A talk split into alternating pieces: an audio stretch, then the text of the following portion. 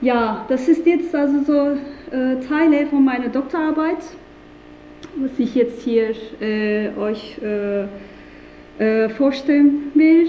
Und äh, ich hoffe also so, dass es schon so genug strukturiert, also so in meinem Kopf ist es irgendwie strukturiert, aber für die Leute, die noch nicht im Thema drin sind, kann es ein bisschen chaotisch vorkommen, also so, ihr könnt auch so inzwischen Fragen mir stellen.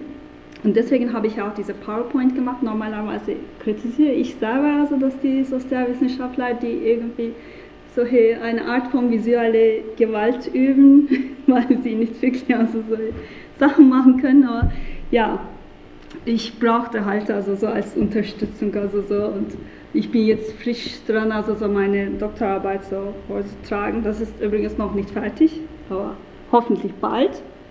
Und ja, äh, mein Thema geht um, also so, äh, wie der Titel sagt, also das ist die migrantische Flucht aus der Fabrik in die Selbstständigkeit.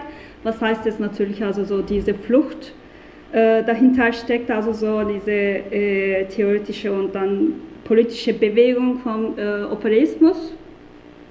Äh, also für die, die das nicht kennen, Operaismus war äh, so eine Bewegung, die in den 70er Jahren in Italien also entstanden ist und äh, zu den bekannten Vertretern gehören Negri, Hart und äh, noch andere äh, Postoperisten heute. Und ich habe mich auch viel also so mit dem äh, äh, Thema Autonomie der Migration beschäftigt.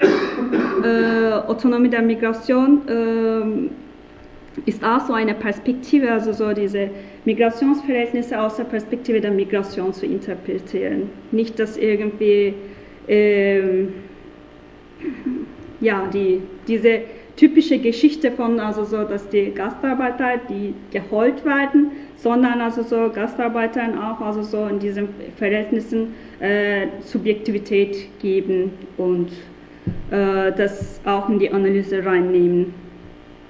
Und äh, genau.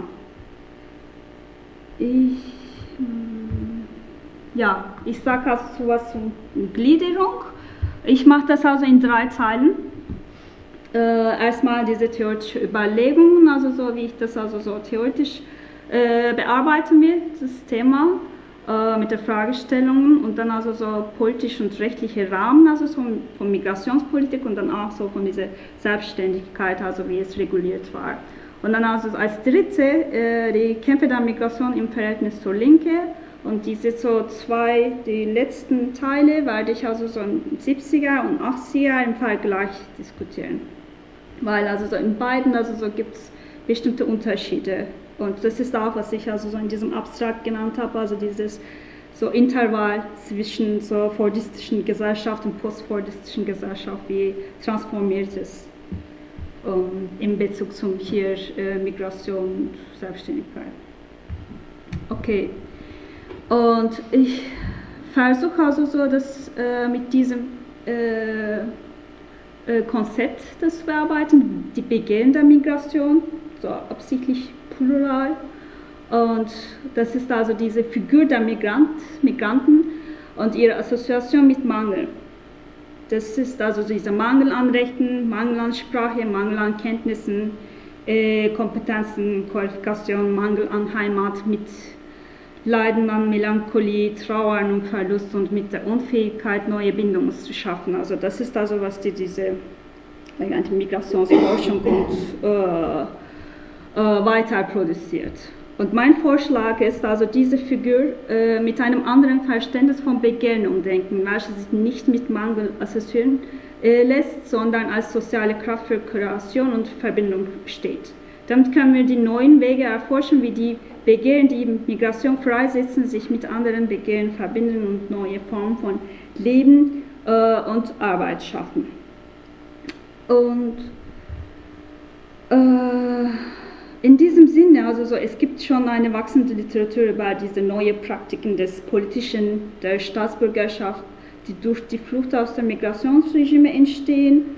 Äh, ein paar Namen zu nennen, also Balibar, schon Mesatra, Rancia und äh, hier auch äh, Boyacic, Kayalı, Vasilis, äh, wie auch also so unter äh, Autonomie der Migration diskutiert haben.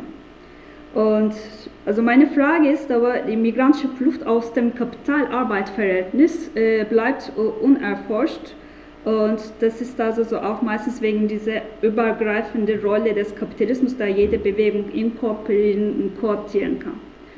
Und dagegen also so äh, gibt es äh, diese Vorschlag von Gibson und Grachen und sie nennen das also so Community Economies. Sie versuchen erst einen diskursiven Raum für alternative ökonomische Praktiken zu eröffnen, die anders als die klassische Lohnarbeit funktionieren, wie die Selbstständigen. Also sie haben diese berühmte äh, Eisberg-Symbol.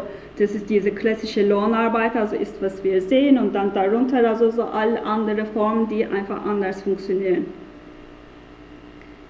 Äh, ja, genau. Die, natürlich die Flucht aus dem äh, Kapital-Arbeit-Verhältnis deutet nicht also so, dass es so ein Ausgang aus diesem Verhältnis ist. Also das ist, diese Flucht ist einfach ein Weg, also so diese Kodierung äh, durchzubrechen wie einfach dieses so Verhältnis funktioniert. Um,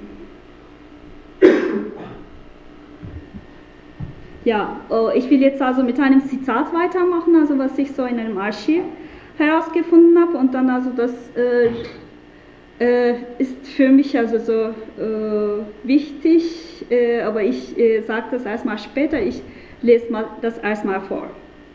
Und das ist also so aus einem Interview mit einem griechischen Gewerkschaftler. In den 60er Jahren, in der Zusammenhang mit der außerparlamentarischen Bewegung, war die Diskussion Marxismus, Neomarxismus. Äh, aufgrund der Klischees in dieser Denkschule waren ausländische Arbeiter, Migranten sozusagen das Proletariat par excellence. Es gibt ein Interview mit dem und in dem Interviewspiegel wurde er gefragt ja, über die Perspektiven außerparlamentarischen Bewegungen. Und er hat gesagt über die Potenziale dieser Sache, dass so und so viele Millionen psychisch äh, Kranke und so viel so und so viele Millionen ausländische Arbeiter hier sind und das ist, ich weiß nicht, ob er jemanden noch erwähnte, die 100.000 Arbeitslose, die damals gab und das wäre das Reservoir für eine aggressive Politik. Ich weiß nicht, wie er das gesagt hat, aber das war es. Es war für mich Anlass, darüber nachzudenken. Weitestgehend hat mich immer wieder beschäftigt. Und irgendwann kam ich zu dem Ergebnis, das stimmt aber nicht. Das stimmt nicht, weil diese Menschen, die Griechen in der Bundesrepublik, die sind nicht der sprichwörtlichen Proletariat. Die haben erstens erstreben sie viel mehr als irgendwelche revolutionäre Dinge und vor allem die haben viel mehr zu verlieren. Du kannst nicht sagen, ein griechischer Bauer, dass ein armer Bauer war, aber Grundbesitz hatte. Dessen Bruder Offizier ist und der Cousin Chefarzt und der Onkel erfolgreicher Kaufmann. So also der ist Proletariat und er wird Revolution machen. Und ihr Vermögen sozialisieren. Nie. Also überhaupt nicht. Er kann nicht anders denken. Hm. Ja, er will möglichst, wie sie und sie werden, ihm helfen, so zu werden wie sie. Und ich finde auch bei den anderen Nationalitäten ist eine ähnliche Entwicklung. Also das ist so ein Start, also bitte äh, Gedanken, also ich nicht zustimme, aber das äh, finde ich also so ganz interessant, also so als Beispiel äh, von diesem äh, Gedankenweise. Das, das Typische bei den äh, auch bei den also so diese Migranten als Avantgarde zelebrieren und dann also diese äh, Gedankenweise, die das also so nicht äh, äh sehen kann, also das, weil sie nach mehr so streben. Äh, das ist also so, beide äh, schreiben das unterschiedlicherweise von, von beide schreiben das unterschiedlicherweise vor, wer und wie revolutionär wird. Also Migranten sind auch nicht revolutionäre Subjekte, keine historische Subjekt oder Identität ist also so a priori revolutionär. Also niemand ist revolutionär, bevor sie anfangen zu kämpfen. Aber was mein Interesse geweckt hat, also so ist diese äh, Betonung des Strebens. Mehr Streben als also so hin, äh, ist also so als Hindernis zum Revolutionärwerden gesehen. Dieses Streben sollen wir äh, in die Analyse nehmen. Nicht in Bezug zu einem falschen Bewusstsein, Ideologie und so weiter, sondern dieses Streben nach einem besseren Leben ist real und genauso infrastrukturell, also so für Arbeitsmigration. Und das ist auch so äh, eigentlich ähnlich so diesem, äh, was Rancière, also so in seinem Buch äh, Die Nacht der Proletariat, äh, schreibt, ein Arbeiter, eine Arbeiterin, der oder die nach mehr als Brot strebt und ein anderes Leben also sich vorstellen kann, stellt eine reale Bedrohung für das Ausbeutungssystem dar. Ja, und das äh, kommt noch ein anderes langes Zitat. Das ist dann auch ein äh, Beispiel also so von diesem äh, von diesem so Begehren also so für anderes Leben. Und das ist diese Frustrierung mit der Fabrikarbeit. Äh, das ist äh, von einem äh, Besitzer eines türkischen Restaurants in 81, glaube ich, also so äh, geschrieben. Er sagt, ich bin seit 64, also 17 Jahre hier. Fünf Jahre habe ich bei der Krone GmbH in Zehlendorf gearbeitet. Ich habe da flüssigen Kunststoff für Telefonapparate gerührt. Es stank sehr und die Arbeit war unangenehm. Äh, 1970 habe ich einen Krämerladen mit einer Fleisch- und einer Gemüseabteilung aufgemacht. Da ich damals in meinem Pass den Vermerk äh, selbstständige Erwerbs Erwerbstätigkeit nicht gestartet hatte, bekam ich äh, keine Gewerbeerlaubnis. Deshalb musste ich einem deutschen Strohmann 250 deutsche Mark monatlich zahlen. Er brauchte dafür keinen Finger krumm zu machen. In der Fabrik bist du der Sklave des Meisters. Wenn der Meister kommt, suchst du das Weite wie ein räudiger Straßenköter. Schichtarbeit, morgens um 4 Uhr aufstehen, das macht einen ganz schön kaputt. Selten denke ich an die Tage in der Fabrik, zum Teufel damit. Es ist klar, man ackert sich ab, äh, Probleme hat man genug, immer am Rand der Existenz zu leben, aber an die Fabrik will ich nie wieder denken. Ja, das ist genau dieses äh, äh, Begehren nach Autonomie und Selbstbestimmung und diese Frustrierung, also so mit dem mh, mm, Geruch von der Fabrik und dann also so weg vom Meister, was die Leute also so auch bewegt haben. Und äh, wie ihr bemerkt habt, also so ist es diese so äh, rechtliche Rahmen, also so ist auch hier ein bisschen eingeschildert. Und das kann man auch in diesem Pass, äh, Pass sehen. Äh, für die Gastarbeiter, also äh, selbstständige Erwerbs Erwerbstätigkeit, also so war nicht gestattet. Und also so wie wir in diesem Aufenthaltserlaubnis sehen, also so, das ist war auch also zum Beispiel Zuzugssperre, da oben kann man das auch sehen, ab, ich glaube das war ab 75. Äh, und hier kann man auch noch also so wie kurzfristig also so, dass der Aufenthaltserlaubnis also verlängert wurde. Äh, das kann man noch sehen, also so von Februar bis Juli wurde es verlängert. Also das war irgendwie entweder also so sechs Monate oder so höchstens ein Jahr wurde es verlängert. Ähm, Im 70er Jahre äh, Migrationspolitik also so war also so eine Ermessenssache. Das war also so äh, ein Maßstab war die Belange der Bundesrepublik Deutschland und dann also so Ermessensspielraum hat die, die Beamten im Ausländerbehörde.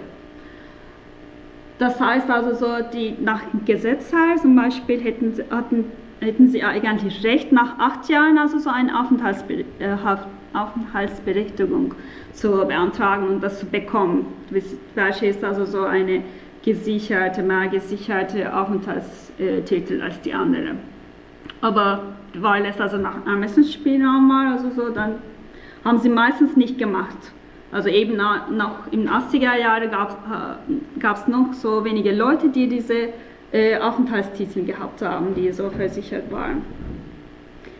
Und äh, als sie sich da selbstständig machen wollten, also so wurden sie ständig an ihre äh, ursprüngliche Aufgabe äh, erinnert. Ich werde euch noch nachher also das erzählen. Es gab noch natürlich Wege, also so sich selbstständig zu machen. Es gab diese Bedürfnisprüfung. Und äh, hier zum Beispiel also so auf einen Antrag von einem jugoslawischen Staatsbürger wurde so mit dieser Begründung äh, abgelehnt, aufgrund des anhaltenden Arbeitskräftemangels äh, äh, im Gaststättengewerbe bedeutet der Erwerb solcher Betriebe durch Ausländer, die ja zur Unterstützung der Berliner Wirtschaft als Arbeitnehmer hierher kamen, eine weitere Belastung der ohnehin schon angespannten Arbeitskräftelage in dieser Branche, so dass der Antrag der besonderen Umstände nicht erkennbar sind, von uns nicht befürwortet werden kann. Äh, und noch viele andere so Anträge also so, wurden also so mit dieser Begründung so abgelehnt, besonders also so in diesem äh, Gaststättengewerbe. Und dann also so in den Medien äh, wurde es also so, die wurden sie so vom Gastarbeiter zum Gastwirt, vom Fließband in die Flickschneiderei und Gastunternehmer, Erfolgstürken äh, wurden so genannt. Und so unerwünschte Unternehmer. Und diese Versuch, die Migranten von ihrem Wunsch also so, äh, zur Selbstständigkeit zurück zur Lohnarbeit zu drängen. Auch in den Behörden. Und mit 80er Jahren gibt es sogenannte liberale Berlin-Regelungen. Natürlich also so mit 73 also so äh, gab es diesen Anwerbestopp und dann das, ist, heißt also Krise des Arbeitsmigrationsregimes, das auf Temporalität des Aufenthalts basiert war. Äh, als die merkten also so, dass die äh, migrantischen Arbeiter bleiben noch äh, und das ist also nicht mehr also so was Temporares ist. Und damit also so wurde diese äh, widersprüchliche Migrationspolitik eingeführt, die gleichzeitig Integration und Rückkehr forderte. Und dann kam diese erste Ausländerbeauftragte in Berlin äh, und äh, Barbara John. Sie war schon eine dominante Figur äh, bis schon, ich glaube, 2000. Und Deswegen also so wurde diese Phase so als Beauftragtenpolitik, Migrationspolitik, also so gleich so Beauftragtenpolitik genannt. Und sie hat auch die Selbstständigkeit also so von Migranten unterstützt. Und dann gab es diese so Auflockerungen der Zugangsregelungen zur Selbstständigkeit nach 79, November 79. Äh, die mussten nicht mal diese Bedürfnisprüfung machen, also die Migranten, die mehr als acht Jahre Aufenthalt gehabt haben oder deutsche Ehepartner gehabt haben. Und da sich also so, stellt sich so eine Frage, war Entstehung einer neuen Arbeitsteilung. Äh, auch in Medien also so, die, das wurde so dargestellt, die Marktlücken, die anspruchsvolle Deutsche verlassen haben. Das heißt also sogenannte Tante-Emma-Laden oder äh, Änderungsschneidereien. Ja. Äh, und wie gesagt, also so, obwohl es also so stark reguliert war, es gab natürlich also so äh, verschiedene Wege, sich selbstständig zu machen. Eine war, wie gesagt, Aufenthaltsberechtigung. Aber das war also so für wenige möglich. Und der zweite war diese Bedürfnisprüfung. Äh, das war also so ein Antrag für das Erlöschen des Selbstständigkeitsverbots. Und es gab also zwei Sachen, also so, es wurden zwei Sachen geprüft. Also entweder übergeordnetes wirtschaftliches Interesse Berlins, Deutschlands. Äh, das war nicht oft der Fall. Und der zweite war besondere örtliche Bedürfnis. Und das war also, das wurde vom äh, Finanzamten von jeweiligen Bezirken geprüft.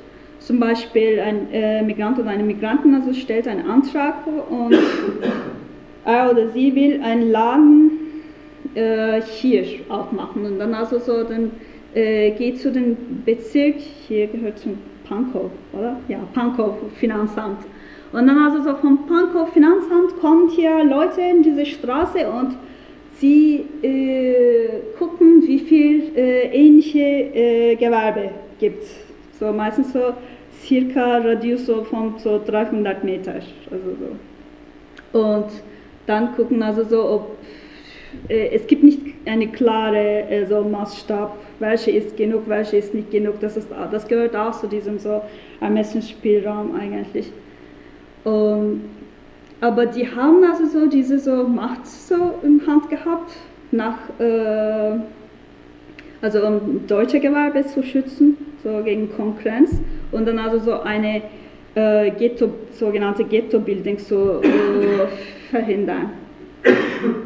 Und gleichzeitig, also so die Prüfung des besonderen örtlichen Bedürfnisses war hauptsächlich durch eine kulturalistische Perspektive auf die Legitimität ethnisches Essen basiert.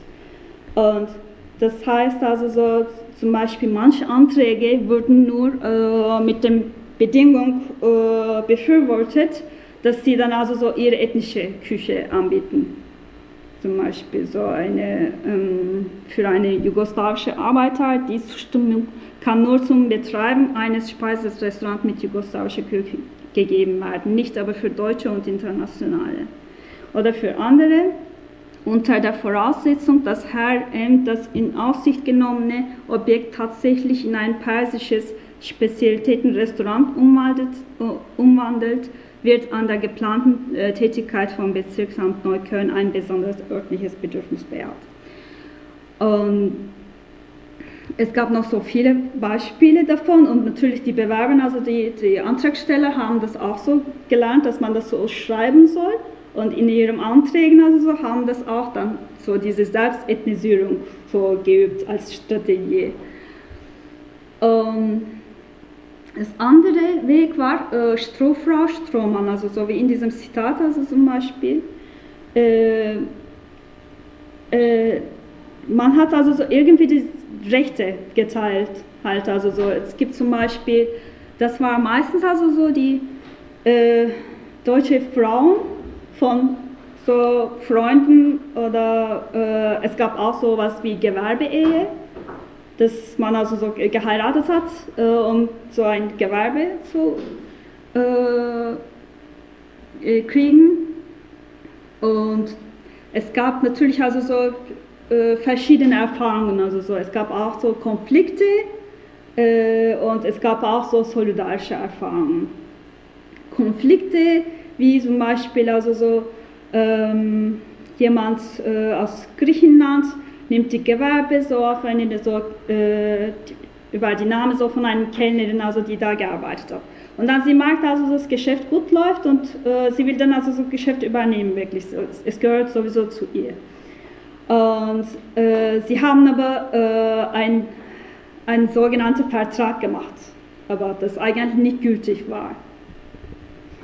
Uh, in diesem Vertrag steht also, das äh, gehört eigentlich zu diesem äh, äh, Mann aus Griechenland äh, und dann, dass sie, als sie herausgefunden hat, dass dieser Vertrag nicht gültig war, äh, sie wollte dann also so äh, dieses Geschäft wirklich übernehmen. Und dann also so hat äh, dieser griechische Migrant äh, sich für diese so Bedürfnisprüfung beworben und da hat er zum Glück Beamten gesehen, die diese Beamten auch seine äh, Restaurant gekommen waren, also so, und dann, also sie waren Kunden und deswegen haben sie dann also so äh, das bejaht.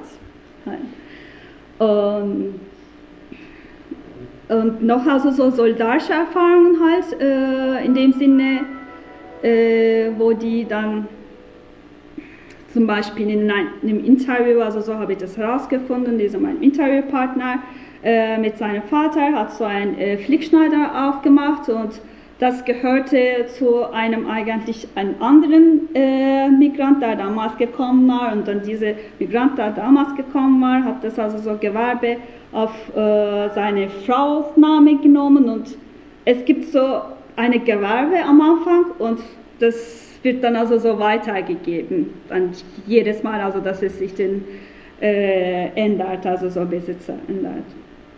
Und ja, quasi wie gesagt, also Rechte werden geteilt und äh, verteilt auch in ihren Netzwerke. Und es gab auch solche, äh, mh, mm, wie sagt man, Anzeigen, äh, sei dein eigener Herr und dann also so, es wird da beraten, wie man das findet und dann wie man einen Laden mit Gewerbe findet, dass sie dann also das auch vermitteln. Und ja, wie gesagt, Gewerbeehe, äh, als Begriff habe ich das also so erstmal in einem Radiospiel gehört, also so eine Parodie haben sie gemacht.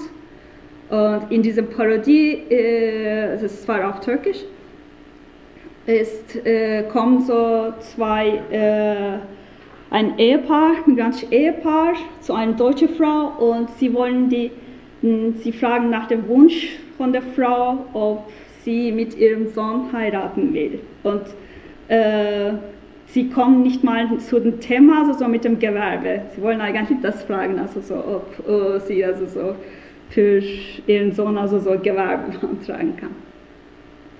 Und noch ein anderer Weg äh, war Reisegewerbe und als seine Unwahrnehmbarkeit, weil also es war nicht so möglich, also so Reisegewerbe zu prüfen. Äh, mit Strohfrau Strohmann, also so habe ich dann auch äh, das äh, Akten gefunden, äh, von, die Akten vom Gewerbeaußendienst, die dann also so diese Gewerbe geprüft hat und es gab auch da solche äh, Verhörungen, äh, leider nur aus 83. Und, aber mit diesem Reisegewerbe äh, war es nicht so möglich, das herauszukriegen. Und noch ein anderer Weg, äh, das Handwerksähnliche Gewerbe ohne Meisterbrief, weil das war auch den, äh, den Zugang ist immer noch äh, ganz schwierig äh, und ganz stark reguliert, in handwerkliche Gewerbe reinzukommen. Und da haben sie diese so Strategie entwickelt, zum Beispiel diese so Flickschneiderei. Und dann also das Flick so klein schreiben und dann Schneiderei groß, weil Schneiderei ist also so Handwerkgewerbe und dann Flickschneiderei ist handwerksähnliche Gewerbe, da braucht man keinen Meisterbrief. Ja, und genau. Und mit dieser so Selbstethnisierung zum Beispiel und diese so, äh, nicht nur Selbstethnisierung, aber diese so Ethnisierung als Imperativ, dass die das äh, äh so äh, beantragen sollten. Also so, es hat natürlich nicht immer so geklappt. Äh, es gab zum Beispiel dieses so Gewerbeprojekt im äh, Oberhof Bülowstraße. Da wollten sie so ein türkisches Bazar errichten, also das war auch so mit dem äh, mit dem Berliner äh, Politik also so zusammen äh, entschieden, so ein touristischer Ort. Und das hätte so irgendwie so Einzelhandelsbereich und dann gastronomischer Bereich, das ist so wie ein kleines Istanbul. Aber also so in der Zeit äh, hat es sich so entwickelt, dass es sich zu einem äh, Videokassettenparadies äh, verwandelt hat. Also dann gab es also so in jedem Laden also so Videokassetten äh, Ausleih. Das ist dann also diese Anfang 80er, wo es also so erstmal kam und viele äh, Migranten haben auch diese so Videokassettenspieler gekauft und dann also so viele Kassetten ausgeliehen. Ja, und jetzt also diese so werden die politisch-rechtliche Rahmen von stark regulierten zu sogenannten liberalen sich transformierten äh, ich interessiere mich also so, wie sah es also so aus im Bezug zum Kämpfe? Wie haben sie die Kämpfe sich transformiert? Und was für Unterschiede kann man beobachten zwischen 70er und 80er Jahre in linke Bewegungen im Verhältnis, äh, im Verhältnis zur Migration? Und zum Beispiel, wie ändert sich die, der gemeinsame Kampf, äh, Solidarität von Studenten, Aktivistinnen mit Gastarbeitern in der Fabrik, als die äh, fordistische Fabrik sich auslöst und in was für Verhältnis standen die fast gleichzeitig entstandene alternative Ökonomie und migrantische Gewerbe. Und äh, nochmal ein äh, Zitat. Äh, das ist so von einem äh, Gespräch vom damaligen äh, Revolutionären Kampf äh, ich glaube, hießen die, so, so, in Frankfurt organisiert waren die, also diese so Gruppen, die aus Studentenbewegung rauskamen und dann also so dem, angefangen haben, in den Fabriken zu arbeiten. Und äh, hier, Karl-Heinz also war auch von dieser Gruppe und sie trafen sich äh, äh in einem damaligen also so besetzten Haus äh, und er erinnert sich an die Zeit, also so. Es gab die Septemberstreiks äh, 1969, dann gab es Streiks, also 1973, Es wurde immer Ausländerarbeit gemacht, bei Opel in Frankfurt, Häuserkampf mit Streikbewegung, mit Lotto Compagnia, äh, Türken etc. Mit der Position, die Ausländer sind einfach das Beste in Deutschland. Die bringen den scheiß deutschen Sozial- und Nationalcharakter durcheinander. Dieses äh, fruchtbare Starre, unter dem wir auch lange genug gelitten haben, das Preußische, das Konservative, die bringen hier einfach Leben rein und natürlich andere Kampfformen. Die bringen eine Urbanität, eine Lebendigkeit in die Stadt, die die Deutschen überhaupt nicht selber produzieren. Die wählen sich anders, die haben eine andere Kultur, die quer steht zur Kultur einer altfrankischen Stadt mit ihrem ganzen Grundriss, mit den äh, Formen sich zu bewegen, mit dem Geordnetsein, mit der Sauberkeit und so weiter. Dann haben wir uns identifiziert, auch teilweise überidentifiziert mit den Kämpfen der äh, Emigranten. Und äh, ich habe dann gefragt, also so, es gibt schon äh, viele, äh, vielleicht nicht genug, aber so ein paar Studien darüber, also so wie es so gelaufen ist mit diesem äh, wilde Streiks 69 und dann also 73, be bekannteste ist Forststreik ähm, und äh, meistens also so auch mit äh, äh, unorganisierte so Migranten haben das initiiert und dann also so diese autonome Gruppen haben dann auch so mitgemacht. Und ich, ich habe mich dann gefragt, also wie war das dann in Westberlin? Äh, wo waren diese äh, Gruppen, autonome und dann also so vom Operismus, äh, äh, kann sagen, begeisterte Gruppen. Äh, ich, ich habe die, mir diese äh, Akten geguckt und dann also so ein paar Berichte zum Beispiel, also so wie es diese vom Studentenbewegung, diese Analyse kam. Äh, Westberlin ist so eine staatlich subventionierte Ökonomie und dann ist, da gibt es keine starke Industrie, deswegen wird es da keine Revolution geben. So Subvention, Subventionen als Druckmechanismus also so benutzt und äh, und diese Subventionen haben eine nötige Reaktion zur Vordiskrise kompensiert und hat zur Folge Innovationsdefizit verursacht. Technologie blieb äh, outdated und Dienstleistungssektor konnte sich nur nach dem Mauerfall etablieren. Und mit diesem Gedanken also sind viele äh, aus dieser Bewegung nach, West, nach Westdeutschland gegangen, um da äh, Betriebsarbeit zu machen.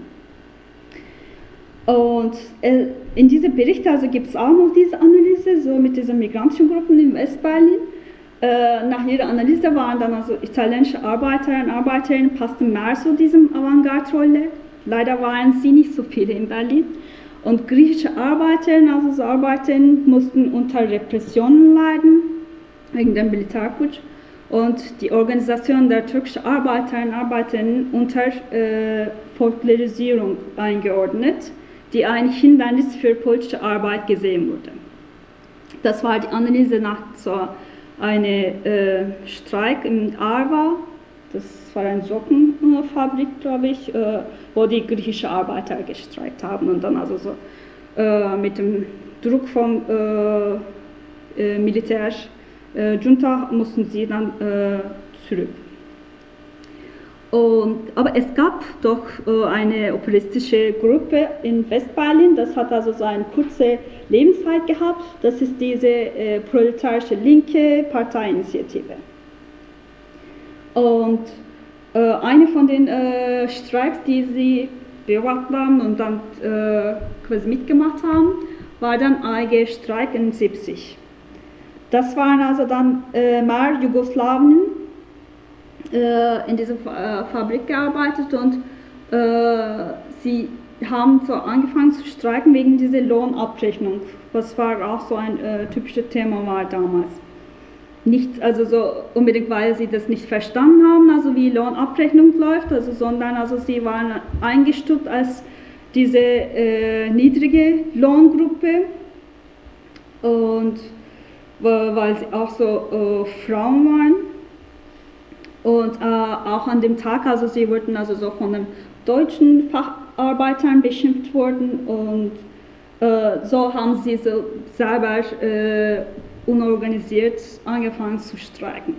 Und dann darüber gibt es einen Bericht vom äh, KP, KPD äh, Aufbauorganisation. Und diese äh, proletarische linke Parteiinitiative kritisiert also so diese Berichtschreibung und dann also nicht nur diese Berichtschreibung, also das ist eigentlich äh, diese so äh, Kritik von Verhältnis von äh, diesen linken Gruppen und dann also so migrantische Arbeiter ich fand es ganz hilfreich eigentlich, diese so ähm, drei Methoden in Kritik. Also das ist dann erste ist also diese besondere schlaue Ideen haben und dann Aktionen im Betrieb, die noch meilenweit äh, hinterher rennen. Also das war auch in anderen Berichten, also so kam es vor.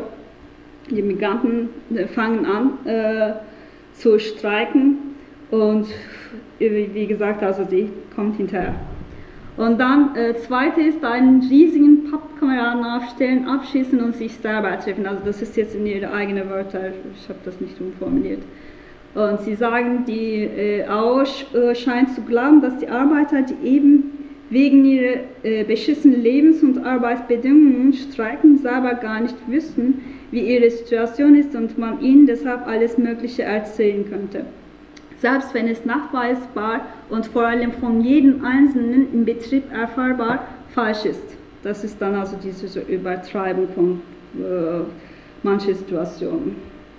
Und so demagogisch, also so irgendwie so propagandamäßig zu wirken. Und dann dritte ist also sich am besten keine Sorge um die Analyse der wirklichen Verhältnisse machen. Also so wie es in diesem Bericht äh, gestellt wurde, dass auf der einen Seite die geschlossene Streikfront und die KPDAO, auf der anderen Seite die Einheitsfront vom Staatsmacht, Kapital und äh, diese jugoslawische Gartenklicke. Ja, äh, aber es gab eigentlich was äh, Interessantes, also so in diesem Kampf, also so was anderes äh, wie sie dann also so von diesem Streik berichten, also so was sie da beobachtet haben.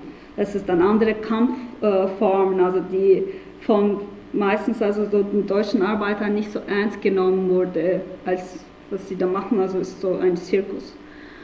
Ähm, das ist dann äh, ja die Rückkehr zum Arbeitsplatz das, das ist nach dem Streik, also so, sie, waren, sie waren also so im Hof und dann also so zurück äh, in ihren Arbeitsplätzen also so geholt und aber ja, das war also so nicht ohne Widerstand.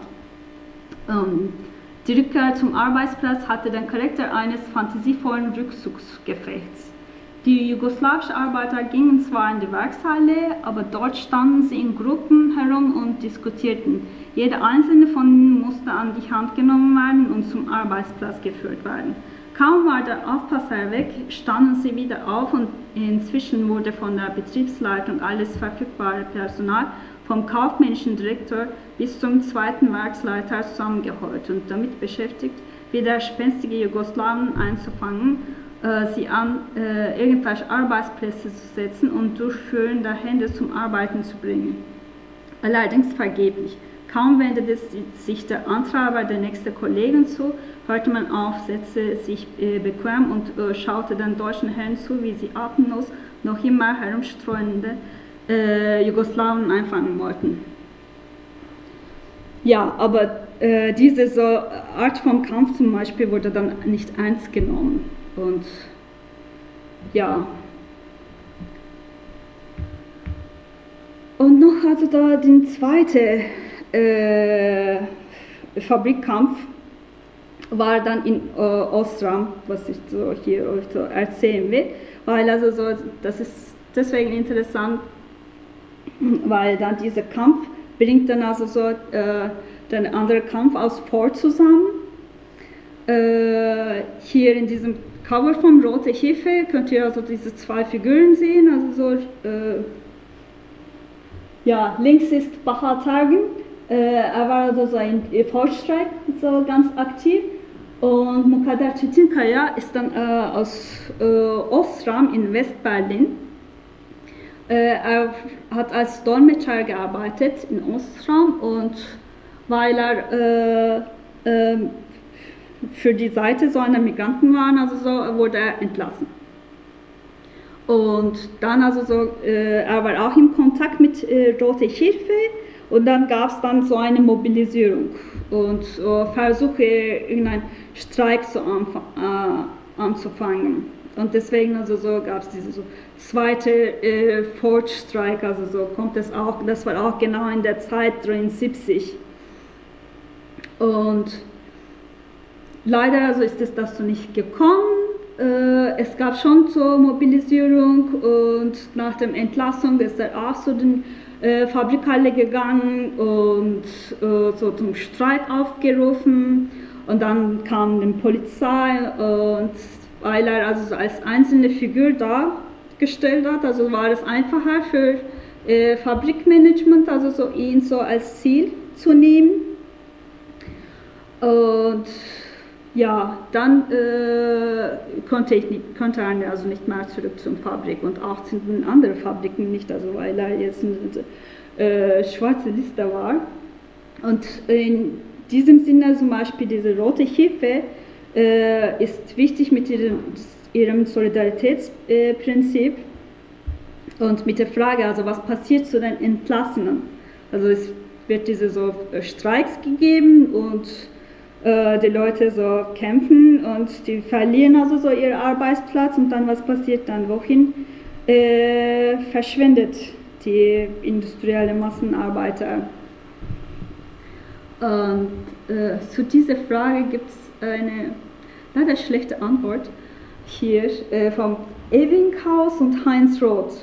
Äh, sie haben also dass diese äh, die andere Arbeiterbewegung geschrieben vor 40 Jahren, eben nach diesem wilden Streiks, also das zu analysieren können, also so was war da los.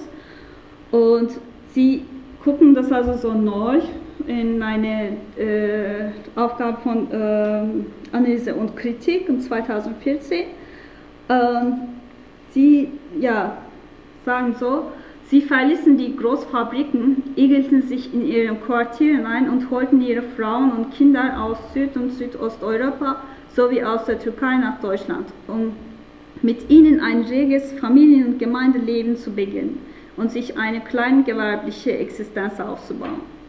So begannen sie, in der selbstgewählten Segregation zu überleben. Also es gibt so viel Problematisches drin.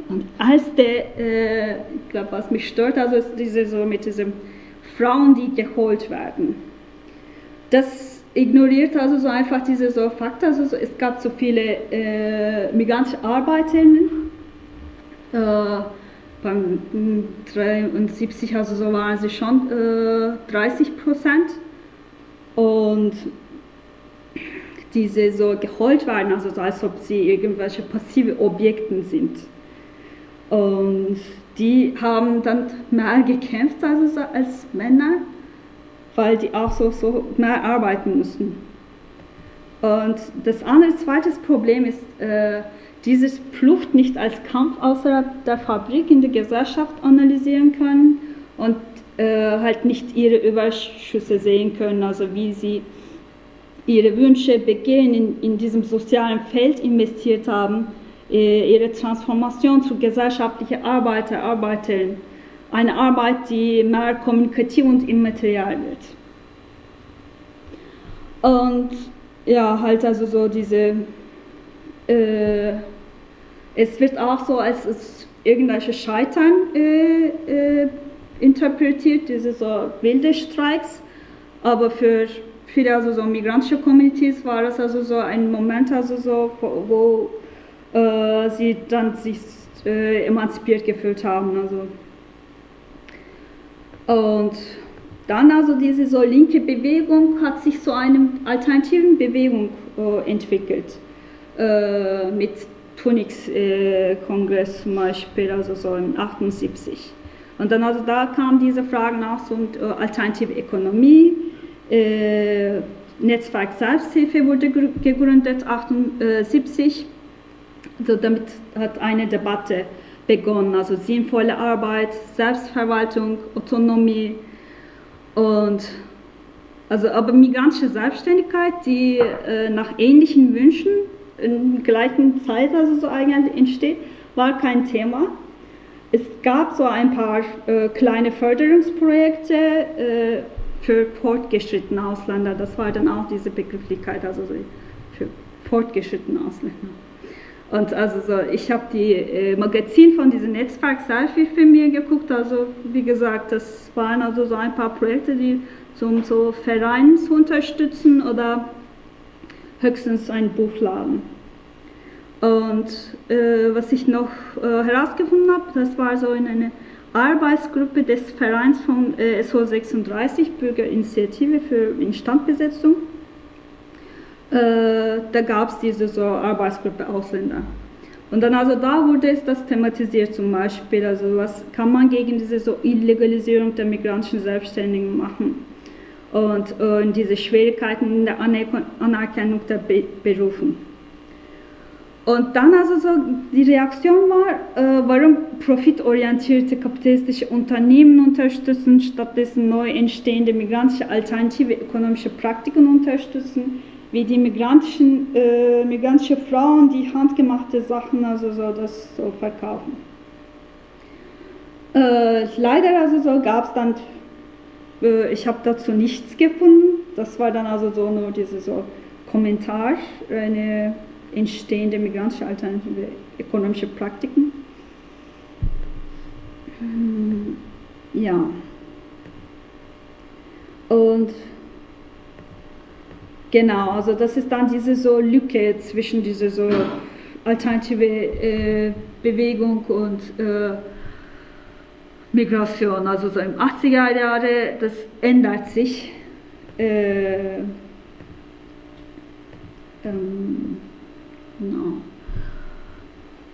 Wie gesagt, ich habe also so euch von diesem Interview erzählt, wo, äh, wo sie diese revolutionäre Kampfleute sich getroffen haben, äh, 82, das wurde im äh, Taz veröffentlicht. Und da diskutieren sie zusammen also der äh, Ausländerstopp. Und ja, das ist halt also so wie dann damals äh, zelebrierte Gruppe von Migranten als Avantgarde und das entwickelt sich so eine äh, Frage, ob es doch so viel Ausländer gäbe. Und das machen diese äh, Gruppen, die damals also so in äh, Betriebsarbeit also so beteiligt waren. Und dazu gibt es natürlich auch so Kritik, äh, so wie es gibt kein Ausländerproblem da unten, so als Reaktion mh, mm, dazu. Und ja, also das ist dann mh, mm, diese so halt migrantische Kultur, die als subversiv und kreativ zelebriert wurde, hat sich in eine Kultur, die nicht, nicht integriert werden kann, verwandelt. Äh, und dann, es gab dann natürlich diese Kritiken dagegen, wie äh, kultureller Rassismus und, und noch weitere äh, solche Beiträge, die, die, dieses Mal von City. Die haben das auch so in der Coverseite gemacht, also so Türken raus und ist das Rassismus? Solche Fragen, also so könnte man noch so stellen in einem linken äh, halt äh, Magazinzeitung. Aber ja, ich. Okay.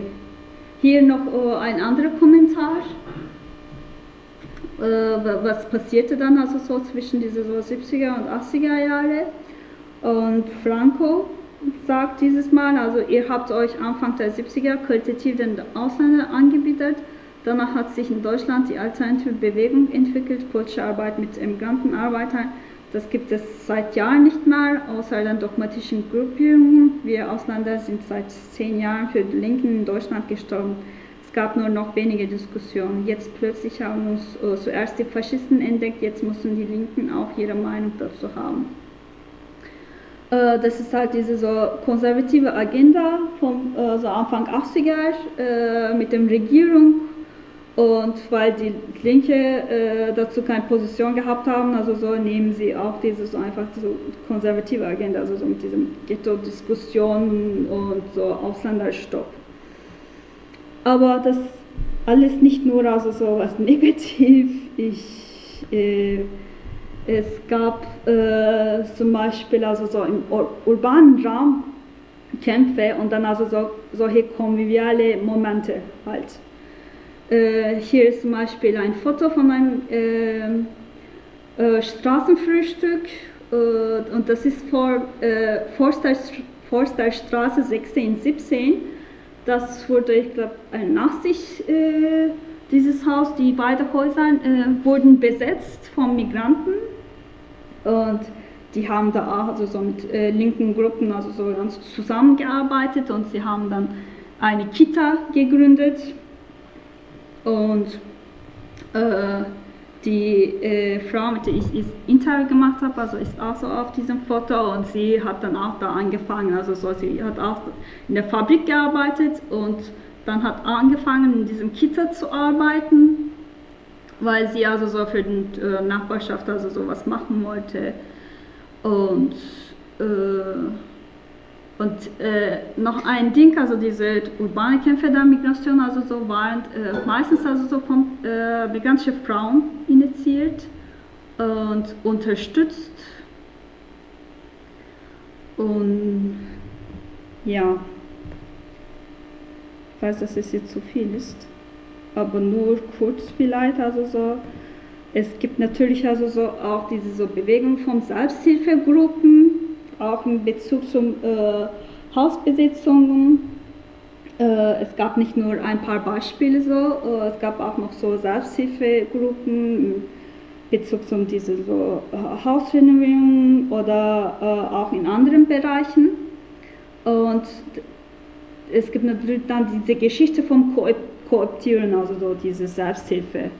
Senat also zum Beispiel äh, hat dann also so das erklärt, also das unterstützt jetzt diese Selbsthilfegruppen, weil sie mehr effektiv und billig sind. Und die alternative Bewegung halt verfolgt nicht mehr das Ziel, die Gesellschaft im Großen und Ganzen zu verändern. Sie bemüht stattdessen, die Lebensverhältnisse im Kleinen und im Besonderen zu verbessern. Und das trifft auch zu diesen politischen migrantischen Vereine. Äh, damit also wird dann sogenannte integrierte Migranten damit beauftragt, also dass sie die Probleme der sogenannten nicht integrierten Migranten lösen durch Selbsthilfefonds und damit die politische Vereine ins Projektgruppen verwandeln und damit die depolitisieren. Ja, okay. Ja, ein bisschen drängeln nur, aber kannst du deine Gedanken weiterführen.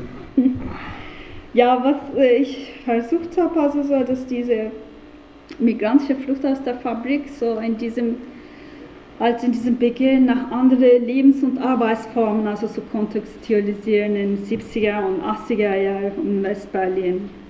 Und ich äh, sage dann also, diese, die, diese Versuch, diese so Flucht äh, hat den, die Schwellen der fordistischen Form der Arbeit, der Rechte basiert auf äh, ihrem Arbeiterstatus und äh, des gebrochenen urbanen Raums, also durch diese migrantische Fluchtlinien überschritten sind.